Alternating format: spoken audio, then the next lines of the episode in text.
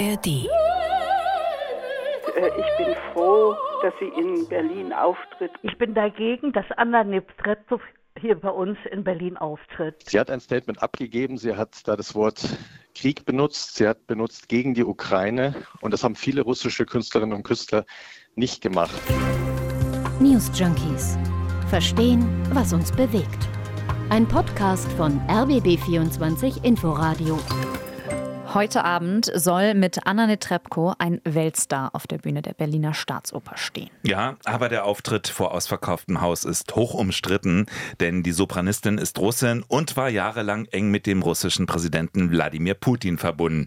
Immer wieder gab es gemeinsame Auftritte bei Veranstaltungen. Seit dem Angriffskrieg wird ihr vorgeworfen, sich nicht ausreichend distanziert zu haben. Ja, und viele Menschen wollen deshalb nicht, dass sie heute Abend in der Staatsoper singt. Es gab eine Petition, es ist auch eine Demonstration für heute Abend angekündigt und sogar Berlins Kultursenator Joe Cialo und auch Berlins regierender Bürgermeister Kai Wegner, die kritisieren den Auftritt und wollen fernbleiben. Die Staatsoper hingegen verteidigt die Entscheidung und hält an Netrebko fest. Ja, wir fragen uns deshalb heute, sollte Netrebko auftreten dürfen und was ist da überhaupt moralisch korrekt? Also wie sollten sich russische Künstlerinnen und Künstler vielleicht generell verhalten und wie weit darf auch ein Boykott russischer Musik und Kunst gehen? Das ist heute Thema bei den News Junkies. Wir sind Ann-Christine Schenten und Martin Spiller und es ist Freitag, der 15. September. Hallo. Hallo. Ja, das ist Anna Netrebko als Lady Macbeth. Es ist eine ältere Aufnahme, aber so oder so ähnlich wird man sie wohl heute Abend an der Berliner Staatsoper die Werke von Verdi singen hören. Und sie spielt die Frau von Macbeth im bekannten Stück von Shakespeare. Und dort ermordet dieser Macbeth mit Hilfe seiner Frau, also in der Rolle von Anna Netrebko, den König, um dann selbst an die Macht zu kommen und ein Tyrann zu werden. Seine Frau hilft ihm bei der Tat, zerbricht dann aber an der Schuld und am Schluss wird Macbeth getötet. Ein blutiges Stück, das in menschliche Abgründe schaut. Auch der Angriffskrieg Putins ist ein Abgrund. Anna Netrebko hat diesen Krieg zwar nie ausdrücklich unterstützt, aber sie galt lange als Putin-Freundin. Sie hat sich 2012 in einer Petition für dessen Wiederwahl eingesetzt. Sie hat nach der russischen Besetzung des Donbass 2014 Geld für die Musiker an der Oper in Donetsk gespendet, sich dabei mit dem Separatistenführer fotografieren lassen. In einer Erklärung hat sie allerdings im März 2022 über einen Anwalt mitteilen lassen, dass sie den Krieg gegen die Ukraine verurteile. Seitdem tritt sie auch nicht mehr in Russland auf. Doch, und das werfen ihr Kritiker vor, eine breite öffentliche Distanzierung vom russischen Regime, die ist bisher ausgeblieben. Ja, 37.000 Menschen haben deswegen jetzt eine Petition unterzeichnet und fordern die Berliner Staatsoper eben auf, Netrebkos Rolle umzubesetzen. Es gibt auch einen offenen Brief, den haben unter anderem unterzeichnet Osteuropa-Historikerin Franziska Davis, der US-Historiker Timothy Snyder, dann äh, Moritz Eckert, das ist der Präsident des Deutschen Komponistenverbandes, wobei letzterer sich jetzt doch nicht irgendwie ausdrücklich gegen diesen Auftritt aussprechen will. Aber wir haben es ja schon erwähnt, auch Berlins regierender Bürgermeister Kai Wegner, der hat der deutschen Presseagentur ein Interview gegeben, in dem er sagt, in diesem Krieg verteidigt die Ukraine nicht nur ihre Freiheit und Demokratie, sondern auch unsere. Und deshalb bedauere ich, also Kai Wegner, dass eine internationale erfolgreiche Sängerin wie Anna Netrebko sich bis heute nicht klar und unmissverständlich von dem russischen Angriffskrieg und Putin distanziert hat. Genau diese Woche war ja nun auch die Städtepartnerschaft mhm. zwischen Kiew und Berlin beschlossen worden. Vitali Klitschko war zu Besuch. Auch vor diesem Hintergrund hat Kai Wegner gesagt, dass er den Auftritt sehr kritisch sieht. Ja, da treffen sich ja auch plötzlich oder da treffen ja auch plötzlich so zwei Dinge aufeinander, die da irgendwie nicht so zusammenpassen wollen. Und auch Berlins Kultursenator Joe Cialo, der wird heute Abend nicht in der Staatsoper zu Gast sein, sondern er wird gemeinsam mit dem ukrainischen Botschafter in Deutschland, mit Alexei Makeyev, eine Fotoausstellung gegen den russischen Krieg besuchen und dort ein Pressestatement abgeben. Cialo hatte in einer Pressemitteilung allerdings geschrieben, die Kunst ist frei und Kultureinrichtungen haben das Recht, in der Gestaltung ihrer Programme eigene Entscheidungen zu treffen. Trotzdem kann man sein Fernbleiben als Positionierung verstehen. Ja, aber mit diesem Statement liegt der Ball ja bei der Berliner Staatsoper. Die dürfen entscheiden, wen sie einladen und wen nicht. Bei uns im RBB 24 Inforadio, da war heute deren Intendant Matthias Schulz zu Gast und er hat die Entscheidung für Netrebko nochmal verteidigt. Also zunächst mal möchte ich betonen, dass wir einfach ähm, ja, klar pro-ukrainisch positioniert sind. Äh, dieser Angriffskrieg ist durch nichts zu rechtfertigen. Es ist ein Angriff auf menschliches Zusammenleben weltweit. Und es ist, denke ich, auch ein sehr wichtiges Zeichen, dass Anna Netrebko auf so einer Bühne, die so klar pro-ukrainisch positioniert ist, singt. Sie hat ein Statement abgegeben. Sie hat da das Wort Krieg benutzt. Sie hat benutzt gegen die Ukraine. Und das haben viele russische Künstlerinnen und Künstler nicht gemacht und es wird oft da zu wenig gesehen. Und ich finde auch sehr stark wichtig, dass man jetzt zwischen Handeln vor dem Krieg und nach dem Krieg da unterscheidet. Ja, andere Opernhäuser haben allerdings anders gehandelt. Die Metropolitan Opera in New York, die hatte Auftritte von ihr im vergangenen Frühjahr abgesagt, weil sie sich auch nach einer Aufforderung nicht von Putin distanziert hatte. Netrebko hat daraufhin auf Schadenersatz geklagt. Auch die Staatsoper selbst hatte vergangenes Jahr übrigens Netrebko-Auftritte abgesagt, allerdings damals im Einvernehmen. Nun hat man sich anders entschieden. Intendant Matthias Schulz sagt, es liegt auch an einem persönlichen Gespräch, das er mit Netrebko geführt habe. Ich habe mit ihr erst mal selbst gesprochen, mich versucht, an Authentizität ihrer Angaben zu machen. Und ich glaube, äh, es gibt da nicht viele, die halt direkt auch mit ihr reden konnten. Man weiß auch, wie Künstlerinnen in Gefahr sind, wenn sie sich zu sehr konkret über das russische Regime aussprechen. Oder es gibt zumindest diese Möglichkeit. Anna Netrebko hat auch in dieser Klageschrift in New York, die öffentlich einsehbar ist, hat sie auch noch mal vieles bestätigt. Da steht sogar zu lesen, dass sie das als Unrechtsstaat mit Sippenhaftung einschätzt. Und all diese Dinge machen mich doch recht sicher, dass sie diese Chance verdient hat und dass man eben nicht dieses Verbindende ja, zerstören sollte ja, über mögliche Repressionen, die Künstlerinnen und Künstler aus Russland eventuell fürchten müssen, wenn sie sich gegen Putin positionieren, sprechen wir nachher noch. Hören wir aber erstmal, wie das Opernpublikum selbst bzw. Klassikfans die Entscheidung der Staatsoper bewerten. Unsere Kollegen von äh, RBB Kultur, die haben dazu ein paar Stimmen gesammelt. Ich habe sie, Anna Dietrefko, schon lange vermisst und ich finde es unmöglich, dass man sie zwingt, politisch sich zu äußern. Das hat überhaupt nichts mit ihrer Kunst zu tun. Und äh, ich bin froh, dass sie in Berlin auftritt. Ich bin dagegen, dass Anna Nepstretzow hier bei uns in Berlin auftritt. Selbstverständlich muss die Künstlerin an der Staatsoper auftreten. Was soll denn ansonsten passieren? Auch der Journalist und Jurist äh, Ronen Steinke hat bei RBB Kultur auf die Frage geantwortet, ob Netrebko in der Staatsoper auftreten sollte oder nicht. Die Verhaltensweise Russlands erfüllt den Tatbestand des Angriffskrieges. Das ist das schwerste Verbrechen, was in unserer Strafrechtsordnung überhaupt vorstellbar ist. Wenn man da nicht in der Lage ist, eine irgendwie verständliche Haltung dazu zu haben, sondern da laviert und taktiert, dann verdient das überhaupt keine Sympathie. Dann verdient das auch keine Nachsicht. Es soll nicht verboten werden, aber es verdient doch, dass man dem äh, verantwortungsvoll entgegentritt. Die Staatsoper, die ist in der Lage zu sagen, ob sie Frau Netrebko einlädt oder nicht. Ich habe kein Verständnis dafür, dass man Frau Netrebko einlädt. Ich als Staatsoper wäre da sehr klar und würde sagen, die laden wir nicht mehr ein. Und ich als Bürger in Berlin bin dann sehr klar, dass ich sage, wenn die Staatsoper sich so verhält, ja, dann gehe ich nicht mehr in die Staatsoper, auch nicht mehr in andere Veranstaltungen. Das ist die Meinung des Journalisten und Juristen Ronen Steinke bei RBB Kultur. Martin, wir haben noch gar nicht darüber gesprochen, wie wir persönlich dieses Thema sehen. Wie ist denn hm. deine Meinung? Ja, ich bin halt hin und her gerissen. Ähm, ich kann das Argument schon auch verstehen, dass man sagt, naja, soll sie auftreten? Niemand ist ja gezwungen hinzugehen. Man kann ja auch Protest hm. zeigen, indem man sagt, nee, die will ich nicht sehen. Ja, also ich würde mich eher Ronen Steinke anschließen anschließen und sagen, die Staatsoper als Institution, die sich auch pro-ukrainische sieht, hat eigentlich eine Verantwortung in dieser Positionierung. Mhm. Ähm, und gerade wenn die Kritik vor allem aus der Ukraine kommt, hätte sie sich dem anschließen sollen. So finde ich das irgendwie ein bisschen unglaubwürdig. Wir können uns ja auch mal anschauen, wie andere Künstler aus Russland damit umgehen. Es gibt ja nicht nur Anna Netrebko. Gerade im Bereich Klassik gibt es ja doch viele Stars, die auch bei uns bekannter sind, die regelmäßiger auftreten. Pianisten wie Grigori Sokolov oder Daniel Trifonov zum Beispiel. Ja, oder eben ja auch berühmte Dirigenten. Also es gibt ja zum Beispiel Kirill Petrenko, das ist der Chefdirigent der Berliner Philharmoniker. Genau, der hatte aber ganz eindeutig, das muss man klar sagen, der hat frühzeitig und eindeutig Stellung bezogen geflogen, hat er nämlich gesagt, der heimtückische und völkerrechtswidrige Angriff Putins auf die Ukraine ist ein Messer in den Rücken der ganzen friedlichen Welt. Ja, das sind wirklich ganz deutliche Worte, ja. mit denen sich andere schwerer tun. Ein Beispiel ist da Tugan Sokiev.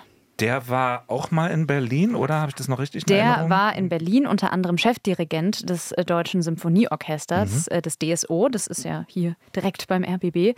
Ähm, er war aber bis äh, letztes Jahr auch Chefdirigent des äh, renommierten Moskauer Bolschoi-Theaters und er war Dirigent eines Orchesters in der französischen Stadt Toulouse. Er war. Ja, er hat da gekündigt und beide Posten aufgegeben.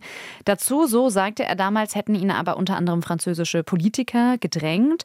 Er werde gezwungen, eine kulturelle Tradition der anderen vorzuziehen, da er zu der in Anführungsstrichen untragbaren Wahl zwischen russischen und französischen Musikern genötigt worden sei. Und daher habe er sich dann entschieden, beide musikalische Leitungen abzugeben. Hm. Und vom Krieg sagt er gar nichts. Also nur von aktuellen Ereignissen. Also er sagt, bewaffnete ähm, Konflikte habe er nie unterstützt. Und daraufhin gab es dann auch weitere Absagen, also zum Beispiel von der New Yorker Metropolitan Opera. Genau, hatten wir eben schon erzählt. Die hatte diesen Kurs ja quasi vorgegeben, als sie letztes Jahr die Auftritte von Netrebko abgesagt hatte. Und die von Valeri Gergiev. Genau, das ist ja einer der bedeutendsten Dirigenten der Welt und wirklich Putin-Vertrauter. Ja, also da geht es auch nicht mehr um eine zu schwache Distanzierung oder so. Gergiev hat sich nicht distanziert, der hat über Putins Angriffskrieg gejubelt. Zitat. Ich finde, dass Russland eine Riesenchance bekommen hat. Wir sollten diese Gelegenheit nutzen und insgesamt etwas sehr Großes tun, das uns nicht auf den Boden niedergedrückt hält. Nur wenn sie zu Hause Stärke zeigen, genießen sie auch weltweit Respekt. Tja, und damit war er dann praktisch nicht nur sämtliche Auftritte im Westen los, sondern auch sein Engagement als Chefdirigent der Münchner Philharmoniker. Jetzt haben wir ganz viel über Klassik geredet, aber was ist eigentlich mit russischen Popstars? Tja, gibt gerade nicht so viele, die gerade groß sind, also mhm. die man hierzulande zumindest auch kennt. Es gibt allerdings einige Rapper, die sich doch auch kritisch geäußert haben. Wenn ich an russische Popstars denke, dann fällt mir immer Tattoo ein. Ach ja, Tattoo.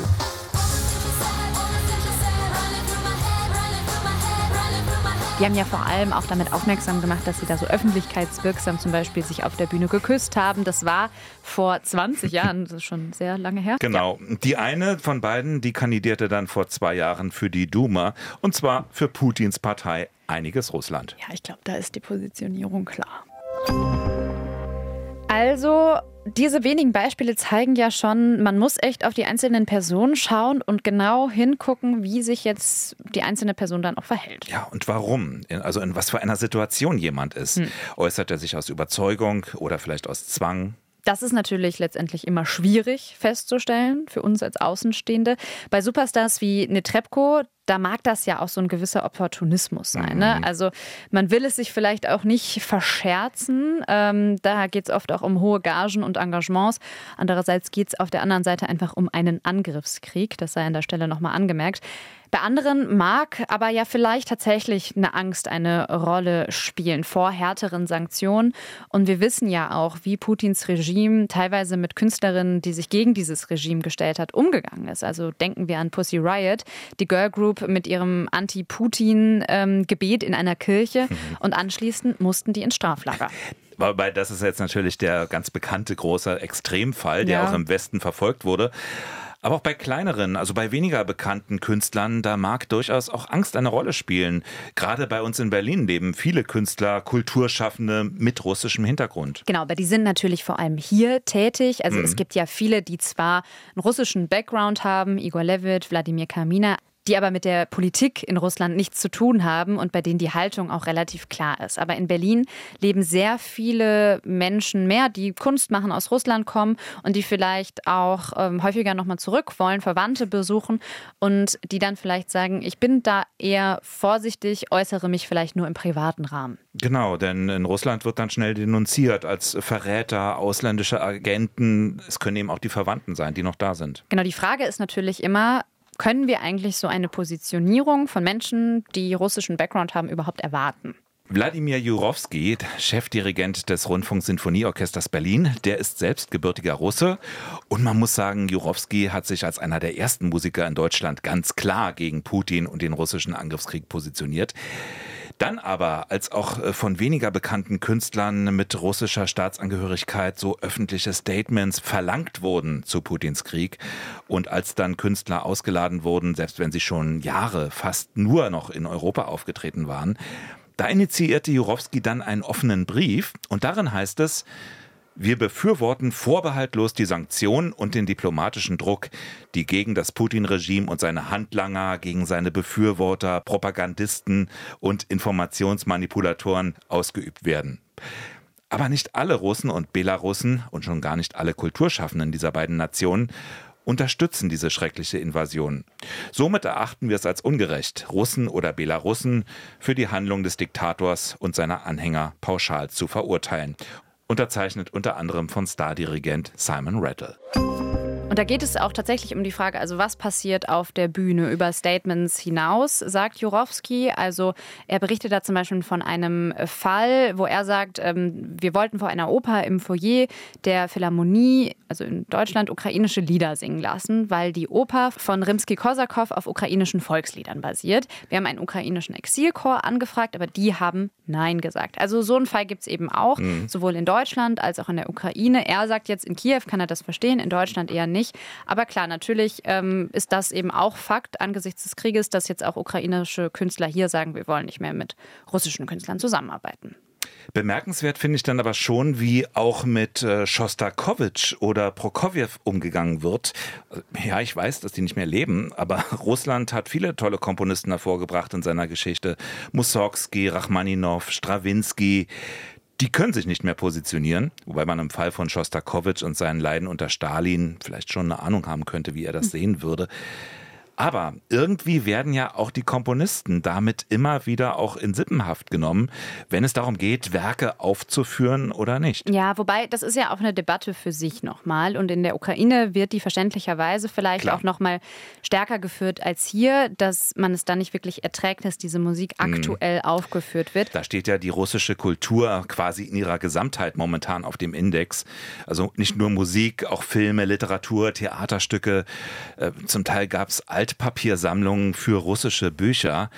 Und auch in Polen zum Beispiel werden gerade keine Werke russischer Komponisten aufgeführt. Im vergangenen Dezember hatte der ukrainische Kulturminister von Europa gefordert, Werke des russischen Komponisten Tschaikowski zu boykottieren, mhm. zumindest mhm. bis zum Ende der russischen Invasion. Und tatsächlich wurden in Biel und St. Gallen in der Schweiz Tschaikowski-Opern abgesetzt und in Mailand wurde ein Dostojewski-Seminar auf unbestimmte Zeit verschoben. Anders als die Berliner Philharmoniker muss man hervorheben, die haben an ihrem Spielplan festgehalten. Ja, und natürlich springt da einer besonders drauf auf und das ist Putin selbst und sagt, russische Kultur wird im Westen jetzt gecancelt. Da sagen manche, naja, man muss ihm ja nicht noch Recht geben und das tatsächlich machen. Ähm, aber natürlich sagen auch andere, man muss vielleicht der Meinung von Putin da auch nicht so viel Raum geben. Es ist nicht einfach, derzeit Russe zu sein. Auch Künstler kommen quasi zwangsläufig zwischen die Fronten. Ja, und in so Fällen wie Gergiev ist das ja auch kein Wunder. Mhm. Also da ging es ja nicht nur um ein paar Worte. Vielleicht sollte man einfach auch die Situation nutzen, sich intensiv mit den Zusammenhängen von Politik und Kultur, auch mal mit den Umständen beschäftigen, unter denen so große Werke der Musikgeschichte entstanden sind. Also Biografien, Haltungen, Aussagen der Komponisten. Vielleicht entdeckt man da noch mehr Relevanz, die man in anderen Zeiten gar nicht bemerkt hätte. Wir sind Martin Spiller und Ann-Christine Schenten. Anna Netrebko, die wird heute Abend unter Protest wahrscheinlich in der Staatsoper auftreten. Und wenn ihr nicht zu ihr geht, dann genießt das Wochenende. Ciao. Tschüss. News Junkies. Verstehen, was uns bewegt. Ein Podcast von RBB24 Inforadio. Wir lieben das Warum.